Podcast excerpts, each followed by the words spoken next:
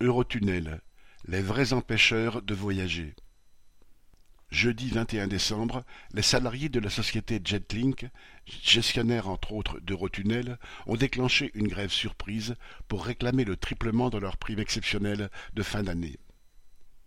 Alors que l'entreprise venait de fêter les trente ans de la fin des travaux du tunnel sous la Manche et qu'elle a battu cette année des records de profit, les salariés escomptaient au moins trois mille euros de primes.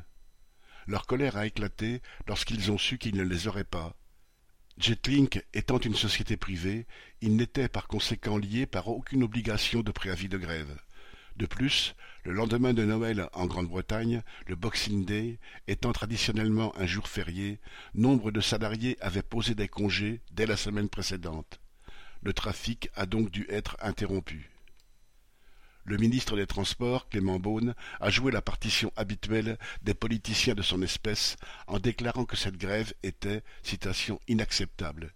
Et il a appelé, citation, chacun à la responsabilité pour assurer la circulation et les départs en vacances. On ne l'a jamais entendu dire que les retards ou les annulations de trains faute de conducteurs ou de mécaniciens pour les entretenir étaient inacceptables de même que les tarifs exorbitants de la SNCF pendant les fêtes qui ont empêché bien plus de départs en vacances que la protestation légitime des salariés d'Eurotunnel. M.L.